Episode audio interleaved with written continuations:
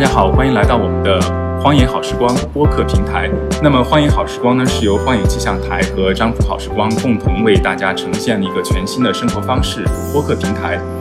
如果您是苹果客户端的话，可以在我们的苹果。客户端的播客下载到我们的节目进行收听，同时呢，你也可以在这个喜马拉雅 APP 的电台收听我们的节目。每一期节目呢，我们都会邀请来自不同领域、具有创意和创造性的嘉宾，在这里和大家分享他的创意旅行和生活种种话题。那么，我们今天的这期节目呢，邀请到的是来自伦敦的啊时装设计师 Samuel Samuel 杨。那么，首先呢，我们还是请 Samuel 自己跟大家打一个招呼，做一个介绍。嗯嗯，Hello，大家好，呃，我是 Samuel，嗯，我原本是来自呃中国广东，嗯，然后是从在二零六零六年出呃出国留学，然后呃一直在伦敦也生活了至少呃十年以上，嗯，然后嗯很高兴就受邀请而参与这个嗯。这个节目好，其实今天我们也是非常的呃，就是有这样一个机会跟 Samuel 在成都见面啊，因为好像在成都的这家叫做 Hug H U G Hug 这家买手店，呃，你的时装其实，呃，据我了解，其实，在成都也是有很多的呃人是非常喜欢你的这个时装的，好像也是放了好几季在这里，是吧？嗯。嗯，对的，所以从我们在从从我们品牌开始在上海发布，然后特别面向中国的顾客群的时候，嗯，他也关注了我们一两季，然后嗯，自从开始合作之后，也有很多呃很好的一个合作，然后也接触到了挺多他们，特别是成都这一带这边的一些呃消费者一些反馈，然后所以这次我们也专程。嗯，在很忙的时候，在快在时装周临近的时候，嗯，抽空带上我的团队，然后一起来成都。嗯，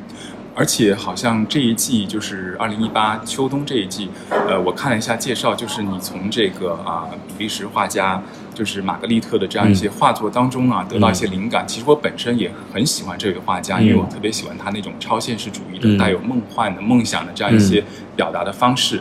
那么在你进行这一季创作的时候，当然这一季的女装叫做女贼，嗯，呃，具体的有一些什么想法或者心得，或者是创作上面有一些什么你觉得特别想分享给我们的听众朋友的，可不可以给我们分享一下？嗯，可能要 correct 一下，就是不是女贼，而是女窃贼。女窃贼，这是我们统一的一个呃翻译。对，嗯，因为其实呃，McGuire 的作品，其实大家也是呃。家喻户晓的了，所以，但是我当我在找到他一张作品，这张作品是叫《Female Thief》，然后他的是一张挺少见的作品，因为当时也刚好我不知道有个标题就是讲一个女呃《Female Thief》这个这个题材，然后找找就找到了，呃，收集了套他这张画作，然后是因为之前没有见过这张画作，所以是一个那画作本身是一是一个呃是一个全身。呃，蒙黑的一个女性，但她的肩膀还有腰部的那个呃轮廓都非常的突出，非常突兀，然后就所以就像一片黑色的呃布布布匹呃变风呃塑成塑造成了一个女性的一个形象，所以这个很也是非常她呃很她呃非常标志性的一个一个呃非常 surrealism，然后又很 mystery 的一个一个氛围，就很非常的受。受感觉跟这我这主题非常的切合，所以那张很很简单，就从那张 painting 我们就开始延伸了我们这一系列的一个创作。嗯，那其实我有看到这一季的你的一些作品，我也觉得你对于这种线条的把握，然后还有这种剪裁方面的这种呃用心，其实是让你的整个系列是非常特别的。那你刚才也谈到这个玛格丽特这样一位画家，他的这种超现实主义的这样一种手法跟方式。我觉得看到你的作品，也会有给人一种比较进入梦境当中的这样一种感觉。呃，我不知我不知道，就是在你进行你的时装的创作跟设计的时候，呃，你会非常非常在意的，比如说是剪裁还是廓形啊，或者说呃是想营造一种概念啊，还是什么？哪一方面是你非常执着去想表达的？嗯，我们我们其实，在做服装制作的时候。因为无论从外在的形象，还有内在的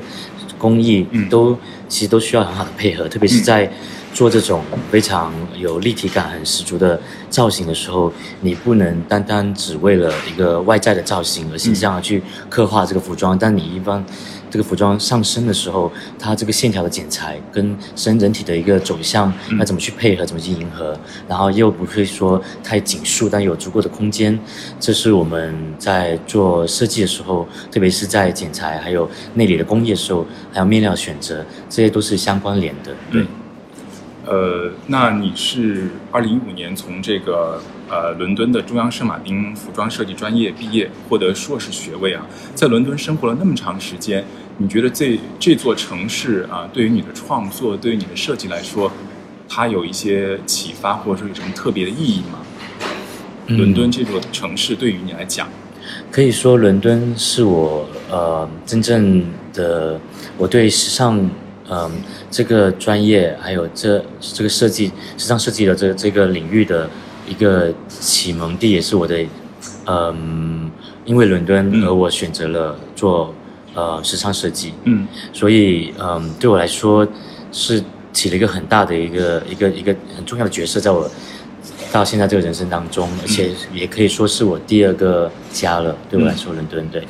现在住在伦敦什么地方？我住在伦敦，呃，东伦敦在 Hackney 附近，对。OK，其实东伦敦那边也是现在伦敦非常时髦的一个地方啊，嗯很多设计小店啊，包括设计酒店，然后啊、呃很多有创造性的人都住在那个地方。嗯呃，你觉得就是伦敦现在这座城市，嗯，你最喜欢去的地方？但除了这个东伦敦你住的地方之外，还有没有一些其他地方你是特别想去的，特别愿意想跟我们分享一下的？嗯，因为嗯，我们的在伦敦在居住在伦敦的时候的，其实的活动范围还挺广的，但其实嗯大部分我们都根据像呃，比方说呃展呃 gallery 还有嗯 art museum 这些算是日常生活，我们会不断的就是作为我们一个一个呃。一个行程之一吧，就是比方说像呃 Barbican Center，嗯。是一个挺嗯挺有是那个不呃 Brutalism 的一个嗯。建筑风格，对对。然后它里面的很多展览还有呃音乐演出，嗯。都非常棒。比方说最近我们才刚去了看那个呃 Sakamoto 的呃一个演出，还有他的以前 YMO 的团队里面的另外呃几个音乐家都都有在那里做出呃表演，所以也真的很棒。然后另一个我非常重点提呃建议的一个点就是在 Angel 嗯。那边呃 s e d e s w e l l s e d e s w e l l 是一个现代舞表演的一个剧场一个地方，嗯。所以他们经常都会有 host 一些很棒的演出，比方说 Pina Bausch，比方说像呃德国，还有像呃希腊的一些很不错的一些现代舞的一些 choreographer 的演出都会在那里。其实我也有去这个 Barbican 这个 center 那边，然后我觉得年轻人特别多。嗯然后就像你刚才说的，就是在那个年代建筑起来了一个非常 brutalism 的那样一些建筑，嗯然后然后现在再看的时候，你觉得真的也是非常超现实的。嗯然后如果把很多的艺术活动放在这样一个呃 Barbican 这样一个 center 里面去做的话，其实产生的某些效果或者火花，也是让人觉得伦敦这个城市有时候是特别的让人不可思议的。嗯所以我也是为什么聊到这个话题呢？就是因为我当我看到你做的这个时装你的作品的时候，我有那种感觉，就是我觉得把你的时装如果放在伦敦或者放在呃中国的某一个买手店，比如说像 Hug 这样的买手店，那么很多的消费者或者说很多的一些喜爱时装设计的人的话，他可能对于你的这个时装的读解，呃，他会有一些不同的一些读解吧。嗯但是我觉得总体来说，就是它是特别的，呃，有一些嗯，不是那么循规蹈矩的，它不是一个特别让人觉得是沉闷的这样一个一个东西在里面。呃，所以我就想，在伦敦的生活，可能或多或少的给你的设计、给你的经历、给你的生活、给你的创造，都会打上这样一些烙印吧。呃，那其实，在伦敦学习跟生活的时候，呃，有没有特别让你觉得，呃，特别觉得对你的这个经历产生影响或者比较重要的事情，有没有特别可以跟我们分享的？我觉得，嗯，其实从自从在在呃，就是自从从进入圣马丁嗯。读大学的时候，然后其实也从读书的经经历来看，其实也碰到了很多很好的朋友，嗯。然后也碰到很多很很 inspiring 的一些嗯。character，嗯。嗯，然后在特别是在嗯，因为圣马丁是在欧洲算是非常呃很有名的一个 名校，所以是。它所吸引的学生也都是非常呃很 multiple culture 的，就很多从欧洲来的、日本来的、韩国的，或者也有甚至越南，或者就还挺它的那个 ingredient mix 还挺挺特别的。然后加上他们学校的导师也是非常呃有很有足够的经验，然后也非常开放式的一个教教学方式。然后如果更确切来说的话，我觉得。嗯，特别是在我读研究生的时候，我所碰到的，呃，已经去世的一个导师叫 Louis Wilson，嗯算是他是一个比较传奇性的一个人物，一个导师。然后他，呃，也在我很庆幸我的第一年在研究生的时候有受他呃教导过。那他在第二年期间，他就呃因为工工作过度，然后身体也带病很久，所以就去世了。所以嗯那个时候的呃，其实留留下了一个很深刻的印象。然后其实偶尔还是会，就当碰到困难的时候，都还是想起他一些呃训导，还有一些他讲的一些 quote、quotation，对，呃，那其实刚才你有说到，就是包括圣马丁本身来说，它是一个非常 multicultural 这样一个地方，就是来自不同文化背景啊，呃，不同的这样一些国家的人在这个地方学习碰撞。嗯那伦敦本身也是这样一个非常有这种国际大都市节奏感的这样一个城市。嗯那其实作为一个华人设计师啊，我不知道，因为之前我在伦敦的时候也接触到，就是当然不光光是呃时装设计师了，就是有很多嗯领域的一些朋友来自中国或者来自呃华人地区。嗯那在做设计的时候，你觉得呃有没有一些呃真的是跟西方的这种时装的文化体系去对话、去交流的时候，自己会有一些困难，或者说呃怎么样去树立这样一种风格？呃，你会觉得当时会有一些困扰吗？或者说你是觉得就很自然的就可以战胜这样一个一个挑战？嗯，对于你来讲，说实话，在刚去在圣马丁在读书的时候，一开始在慢慢的接接触时尚，还有就是他们的教育方式的时候，嗯嗯其实一开始我自己的自我身份的认同感，嗯。还有自己的一个是有一段很 confused 的一个就是很嗯。模糊的一个阶段，因为呃。其实学校所教导的、提倡的是非常开放的一个、一个、一个、一个像一个大的一个命题，这个时尚里面，但他又不会说去踊跃鼓励你去呃真正去回首你所自己所来自的一个 culture，、你的你的背景是怎么样的，嗯。反而呃我们被要求很多要了解西方的一个时尚的历史，比方说你肯定要了解迪欧的历史，也要 Balenciaga，还有你也要了解 Givenchy 这些，真的是呃六七十年代呃领头的那种时尚的研研发店、研发地、研发这些品牌的一个经历。然后其实那个是他们非常一个主体的一个教导方式。当你在谈时尚的时候，当然八十年代就是 Giorgio Yamamoto，还有呃还有 Ray Caputo，还有 c o m e d Song 这些、呃品牌，所以呃。但是那，在这些过程当中，其实并没有太多所谓中国的时尚，嗯所谓中国的 role model 领导时尚是是谁？所以，嗯，其实现在回想起来，我觉得，嗯，是那个模糊的那个 confusion 那个阶段，可能就是因为为什么，嗯，我们反而我反而会可能会非常呃向往一些比较更西西方化的一个一个理念，还有呃艺术，还有呃所受的灵感，也其实并没有太多回首就我自己所来自的一个 culture 在里面。对，其实我觉得，呃，不如说把自己放到一个呃一个 multicultural 这样一个环境当中去进行对话、进行交流和碰撞，可能呃在这样一个碰撞的过程当中，你会发现，其实呃不要太强调自己的这种来自什么地方，然后更多的去交流和碰撞，反而会产生一些新的一些灵感跟火花。因为我觉得所有的创意、所有的创造，其实都是一种文化的互相的一种碰撞而来的。嗯，嗯所以我看你的时装设计，我就觉得我能够知道，就是你在这样一个西方的这样一个时尚的一个呃话语体系当中，呃，你你学习过，你你知道，然后你怎么去，你知道怎么样去对话、去碰撞，嗯同时你也有自己的风格在里面。嗯呃，所以我就觉得，嗯，这个是一个非常有意思的一个事情，尤其是越是生活在大都市，像伦敦、嗯巴黎或者纽约这样的大大城市，嗯好像越有这样一种感觉，就是我其实并不是太强调，就是说我是中国人，我是嗯来自东方，然后但是呢。同时呢，我其实完全是没有问题去交流的。是的对，越是这样的话，你越能够发现或者是就是了解到自己其实最想要的或者做最适合自自己的是什么嗯。是的，嗯而且其实也也补充一点，就是也是因为我们的我们的团从我开始我的品牌的创建嗯到现在，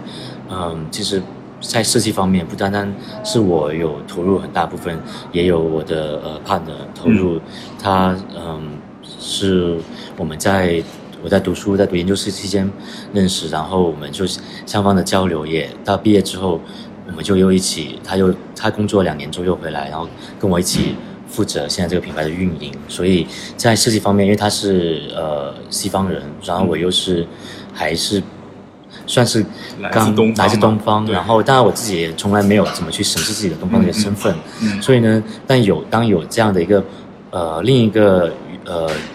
来自不一样的国家的嗯。国度的人，也付出设计还有创意的理念的时候，他这个碰撞就更来的更直接。所以，嗯，特别是在最近这几个系列一下来，我们也更放开的去去就是 embracing 这个呃这个东方的又西方的还有不同文化嗯的一个混合还有个结合，对。嗯，呃，那我其实看了你的介绍，然后我也看了你的这个系列，然后也读了你的这个介绍。我觉得你本身来说，对于呃艺术，呃也非常关注啊，艺术品或者说印刷品、独立出版物也非常关注。呃，包括你这一季的这个灵感，很多来自这个啊比利时的这个画家。那其实，在伦敦也是一个艺术大爆发的这样一个城市啊。呃，你自己会有去特别特别关注一些现当代的一些艺术作品或者艺术家吗？或者说也是会去逛画廊啊、旅行啊这样一些、嗯做这样一些事情？对，因为每当嗯九月底的时候是 Face Art Fair，嗯。在伦敦，嗯。是很大型的一个艺术展，就基本上，呃，每个国家每个城市比较有比较先锋的一些艺术展馆都会在那里设点，所以那个时候我都会就是呃会去参参观，然后去看一下到底现在是一个什么样的一个状态，然后加上也有一些我也呃。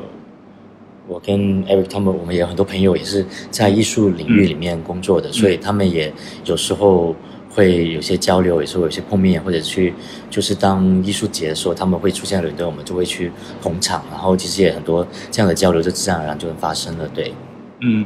而且我看到你这个 logo 的这个设计有一个这个不规则的这样一个圆形，特别抽象。嗯而且你的解释是，其实是给人一种始终变化的，就是不是特别稳定的这样一种状态哈。嗯为什么当时会选择这样一种具有抽象的这种线条感的这样一个一个图案来做你的这个 logo？嗯嗯，其实那个因为那个不规则那个圆那个 logo，其实是呃早期我在刚呃二零一五年创始自己品牌的时候嗯的当时的那个那个呃心情和氛围是刚刚从研究生毕业，然后就很很有很就是当时是很也挺有冲动啊，而且很有很 brave，就是很有勇气的想去呃打破一个一个突破一个一个一个局面吧。当时当时也想起来是呃挺有点脑上血的感觉，嗯然后所以呃当时的情绪是其实是挺一方面是挺呃。其实这个情绪跟那不规则人就很相似，当时就很想求于求援，但是又知道自己还经验还不够，还在那个动荡，还在尝试当中。嗯但其实，嗯，其实到这个现在这个阶段，我们也已经有，已经到现在这几季下来，已经快三年了。到现在这个阶段，我们，呃，其实我们刚好正好在在 rebranding 我们新的 logo，这还是一样的 logo，但是那个圆圈可能就会已经放到了过去的一个阶段，对。但其实刚好刚好，它就真的真的代表了我当时在所当时那个情绪，对那个时候的情绪，对，嗯。因为我看到你这个不规则圆圈的时候呢，我就想到了一些，因为我本身也非常喜欢独立出版物，包括一些独立杂志啊什么的。因为我知道在伦敦，在在在英国有很多这种独立出版物，就代表了一种独立创意的这种精神。嗯，呃，你本身也是挺喜欢这个出版物的，我觉得。嗯。呃，有没有最近或者说一直以来比较关注的独立杂志啊，或者说独立出版物？比方说像嗯。Noon Magazine，嗯，它是伦敦的一本呃，base 在伦敦的一本呃杂志，嗯，然后他们我觉得是一本呃不还不错，我就还不错的一个杂志，因为加上其实我们自己本身现在也跟他们有很多密切的一个配合，嗯，像啊 direction 方面还有 styling 方面，嗯。都是有跟他们很很而还有摄影师都跟他们很密切的一个配合在上面。然后另一本的杂志我想推荐是《Lunch Magazine》，嗯，也是一本上一年才刚新发布的。然后他的团队是早期做 Acne Paper 的，对。其实这本嗯杂志也是嗯 Eric 介绍的，因为他之前在 Acne。工作过，然后之前他这本当时那个《Any Paper》，《Any Paper》就是现在当现在那个《Lunch Magazine》的的主编以前做的。然后另一本杂志我觉得还不真的很不错，就是《Upper Mental》，就是关于呃艺术家还有一些呃有影响人的一些他们的家家里的居家。对，我很喜欢这本西班牙的杂志，因为他们去年两位。呃，主编还有这个创意总监刚好来了成都，他们来做一个这个这个论坛，然后大家有聊到这个这本杂志的整个初衷，然后包括一些创意什么的。其实他们特别想，就是在中国或者说在东方，呃，去去去挖掘在这边的一些艺术家的一些生活方式啊，或者他们的居家的这种状态。所以我觉得，嗯，就是回到我们刚才那个话题，其实。不同文化之间的这种交流跟碰撞，其实往往会让这个我们的所有的艺术作品或者创意产品产生出非常有意思的这样一种状态，或者呈现一种非常有意思的这样一种局面。嗯，呃，说完了这个印刷品，呃，有没有这个你现在在阅读的一些书籍什么的可以跟我们分享的？嗯，或者你平时已经没有时间在看书了？其实买了挺多书的，但是一直没有机会去读完因为现在可能做创。做这个设计本身已经占据了很多时间。对，上一次上一本书刚读完的应该是呃，McGre 呃那个 a d 的 Blind Assassin。嗯，对，是一本挺长的一本书，然后是小说吗？对，是小说，对，fictional story。然后他为什么读它？是因为他最近也不是上一年不是那个 Handmaid Tale 那那部那部剧那部呃。影影视剧，嗯，呃，拍的很成功，然后也是看了也受影响很深刻，然后所以也挺他的他的写作方式还挺挺特别的，但因为他的故事里面都有故事套一层又套一层故事，然后它里面其实很多元素都非常很超现实，但是又很真实，所以也嗯。那是我一目前上一次读完一本书很长，也花了我挺久时间，断断续续、断断续续的。那其实一般我读书也不喜欢这种断来断去，这样一次性的读完一气呵成。但是现在也真是太忙了。然后，但是我现在家里还是堆了好好一些好一些书。对，下一本想读的是那个呃《The Little Life》。嗯嗯，是那个呃，它中文怎么念？是呃纽约《Time Magazine》的主编，嗯，他自己写的。一本书，对，好像我现在阅读的时候是大部分长途飞行的时候，好像有一个比较集中的时间可以阅读，嗯，因为真的是现在社交媒体时代，包括工作可能也会占据很多时间，在阅读上也更加的碎片化一些，嗯，呃，那么说到旅行的话，我不知道 Samuel 是否也是经常旅行，可能跟你的这个设计创作可能也有关系，我猜想，因为我本身是写作旅行多一些。那我不知道，因为之前有访问一些设计师，还有一些作者本身，他们可能也是经常在不同的地方去旅行，吸取灵感什么的。我不知道 Samuel 平时有没有旅行，或者你的旅行可能更多的是跟时装有关系，可能去参加时装周。嗯，对，其实目前来说，很多我的旅行的一些安排计划、出游的计划，其实都是跟工作有关。嗯，然后。比方说现在一年都会四次都会来，至少四次会来上海。嗯然后加包括像这一次，我们也抽时间出来专门来成都。嗯然后还有呃上上两次，经常就上海之后，我们都会我也会去呃东京，嗯因为刚好那边也有我们的呃 sales 的合作伙伴是嗯。base 在东京，然后我们也趁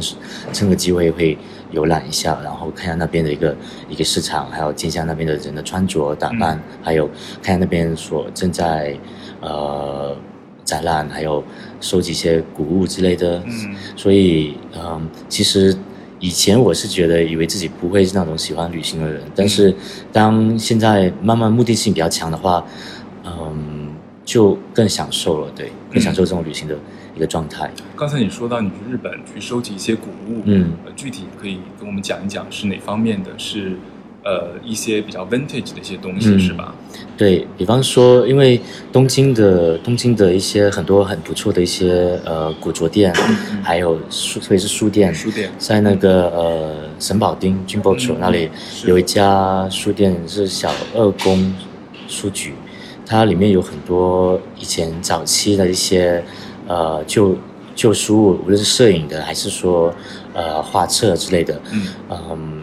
都还嗯还挺多挺特别的，而且它的价格都比在伦敦找到的话便宜，对，啊会便宜很多。嗯然后所以经常有机会去东京的话，我都必定会去这家书店去淘一下有没有一些不错的书籍。然后因为那条那条街都是一些旧杂志，所以我们也会去呃看一下呃预览浏览一下一些杂志，然后嗯。就买书这个习惯，其实我一直都从小到大都有这个习惯，嗯对，很喜欢收集书籍。嗯嗯，然后像一些古着的话，上一次我们是专门去了东京有一家有一条街是非常出名的电器街，专门卖那种呃电器啊，还有呃玩具啊，嗯，然后秋叶原吗？嗯、不是叫做叫做什么来着？它有一个 logo，它有一个形象是一个河童的一个小形象，每条街道哦。还挺可爱的。嗯。然后我们那边有就有一两一两家古呃古着店，就是那他们卖那种古董店，嗯。然后价格也很便宜，然后有一些以前的呃象牙做的那种呃呃小饰品，然后当时就专门收了两条，对，嗯。价格也真的不不贵，真的便宜很多。嗯。那其实旅行的话，或者是在旅行当中一些收集一些呃物品物件，其实对于自己的创作可能也是会有一些启发的。我觉得嗯，因为旅行本身就是开阔眼界，同时去接触不一样的人跟事，很多时候灵感就在旅行当中会迸发。嗯嗯，那其实 Samuel 跟你聊了这样一些你的经历，你的一些创作，其实我觉得你是一个特别喜欢阅读的人，嗯所以就是平时真的是，呃，除了这个工作之外，然后你现在觉得你最有机会或者说最有时间去阅读的这样一些时段，会是你生活当中什么样的时间你可以去阅读？嗯就是在工作间隙吗？还是呃，就基本上是，或者我们这样来说吧，就是如果说我们的听众想向你讨教，嗯因为现在大家都是一个碎片化的这样一个阅读的这样一个状态啊，嗯那作为一个设计师本身来说，其实工作也是特别的繁忙。嗯你觉得你还可以保持这样一个阅读习惯？那么怎么样去保持它？我觉得，嗯，因为我们现在慢慢的，以前可能忙的时候真的是周末也要都要都要加班，都要嗯。工作，但现在我们都尽量把周末给空出来，嗯。然后因为调节一下是很必要的，我觉得，嗯。所以有时候我会就完全就把整个周日的下午就放放开，然后就直接呃阅读，如果天气好的话，也挺，我觉得那个呃读就是一个安静的一个时刻，然后自己可以单单独隔开，也不用想其他事情，只是呃看一下书，我觉得也是一个很不错的一个时刻，嗯对，其实可以这样来理解，啊即便是现在我们处于这种社交媒体时代，其实也是可以给自己规划一个时间，嗯就是可以做一个比较集中的这样一个阅读的这样一个时间。我觉得这个是其实是可行的，嗯比如说放下手机，或者说真的是在你工作之余有一个小时、两个小时是可以去持续保持这样一个阅读的状态。嗯因为我本身也是写作跟阅读是我生活当中比较重要的这个部分。嗯那么我们的这个欢迎好时光这个平台，其实也是想给大家呈现一种比较安静的、嗯比较沉入的、深入的这样一种聊天的一种方式，其实类似于这种阅读的方式。所以今天在成都的 Hug 这个买手店见到 Samuel，然后看到你的作品，然后跟你聊到你的这样一些经历跟创作，我觉得是非常的有意思的。因为通过你的创作，通过你的这个读解跟你的这个谈话，然后可能给我们的一些听众一些新的启发。就是即便是生存在这样一个非常快速运作的这样一个时代，我们依然是可以，真的是可以沉入到自己的创作当中去，专心做一件事情。那接下来有没有什么新的计划，或者是马不停蹄的要忙新的一季设计，还是要去时装周？嗯，接下来接下来呃，在当然在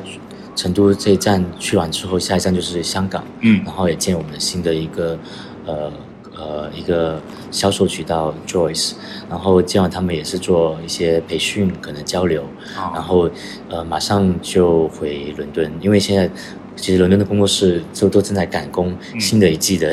呃制作中，所以参加巴黎时装周吗？呃，会去，因为我们虽然 base 在伦敦，但是我们在伦敦并没有做秀展，但我们会去巴黎做 showroom。嗯，对，随便向呃海外的一些买手店平台，嗯，然后在巴黎做完之后回伦敦，然后马上也要开始又要回呃上海时装周的筹备。对，嗯，所以基本上你现在的生活状态就是。呃，伦敦还有在中国，然后两边的这种时间的分配是